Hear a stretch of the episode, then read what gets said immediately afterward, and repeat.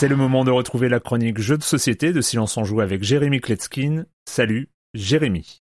Salut Erwan, c'est vrai qu'il y a des noms d'auteurs qui reviennent souvent ici dans ma chronique et j'ai jamais caché que je considérais Antoine Boza et Bruno Catala comme étant les plus grands auteurs français de jeux de plateau. Est-ce que c'est objectif? Alors je ne sais pas, mais en tout cas je prends une tonne de critères en compte pour affirmer cela. La variété et la quantité de leur production, leur contribution à l'industrie de manière générale, le nombre de prix qu'ils ont gagnés, enfin bon voilà quoi. Et forcément quand ils font des jeux ensemble, ben moi je m'y intéresse, il y a eu des jeux pour enfants, il y a eu Le Petit Prince qui était sympathique et puis surtout leur grand chef-d'œuvre Seven Wonders Duel. Mais cette semaine va parler de Mille et une îles qui appartient à cette catégorie dont j'adore parler ici, les jeux simples, qui proposent des mécaniques à la fois innovantes et intéressantes, qui sont rapides à expliquer, rapides à jouer. On y incarne les enfants, les héritiers de Simbad le marin et on va explorer des îles pour y trouver des trésors cachés et autres joyeusetés. On va assembler une île sur trois niveaux, de gauche à droite sur quatre colonnes. Il y a quatre piles de tuiles, le joueur dont c'est le tour va en choisir une et donc imposer aux autres joueurs le type de tuiles qu'il va falloir jouer.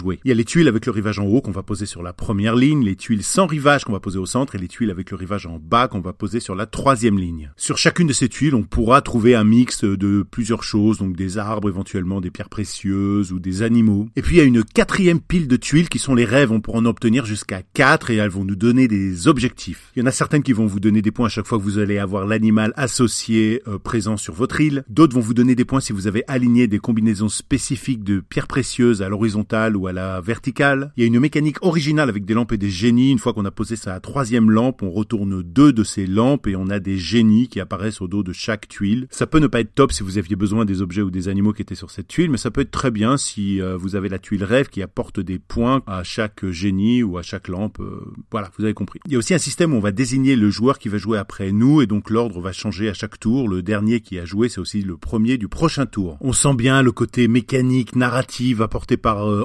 Boza et le côté perfection des rouages et des assemblages euh, par Bruno Catala. Sorti en décembre 2022, il aurait été éligible pour faire partie du top 2023, euh, mais euh, je suis embêté quand même. Parce que la réalisation, moi, je la trouve pas vraiment au niveau. Les illustrations, elles sont pas moches, mais elles sont simples, elles sont enfantines, faites un petit peu rapidement à mon goût. Et puis les tuiles, elles font pas honneur à ce jeu. Elles devraient être comme celles de King Domino ou de Acropolis, épaisses, hyper quali. Mais là, j'ai dû passer une demi-heure avec mon scalpel pour retirer, nettoyer les petites attaches qui restaient visibles euh, entre chaque tuile après le dépunchage. Vous savez, les tuiles de jeux de société arrivent sur des planches prédécoupées qu'il faut retirer par nous-mêmes. Bah, on sent qu'ils ont fait vraiment le minimum là. On pourra aussi être un petit peu déçu que la plupart du temps, on pourra pas décider de l'endroit exact où poser la tuile qu'on a choisi. Ceci étant dit, faut le savoir, mais c'est pas du tout éliminatoire. Si on me demande si je dois conseiller le jeu, bah oui, faut le conseiller parce que c'est un super jeu. Oui, les standards ont vraiment augmenté. Euh, ce jeu, il y a 10 ans, j'aurais rien à dire, mais euh, aujourd'hui, je trouve qu'ils auraient pu faire mieux. Je rappelle le nom du jeu Mille et une îles, 1001 île de Bruno Catala et Antoine Boza, de 2 à 5 joueurs à partir de 7 ans pour des parties d'environ 30-45 minutes. L'éditeur Ludonote, alors quand vous avez un tel jeu entre les mains, ben mettez le paquet pour le faire passer un niveau au-dessus, peut-être d'ailleurs le plus haut des niveaux. Et moi je vous dis à bientôt, de toute façon ce qui compte, c'est ce qui est à l'intérieur. Bye bye.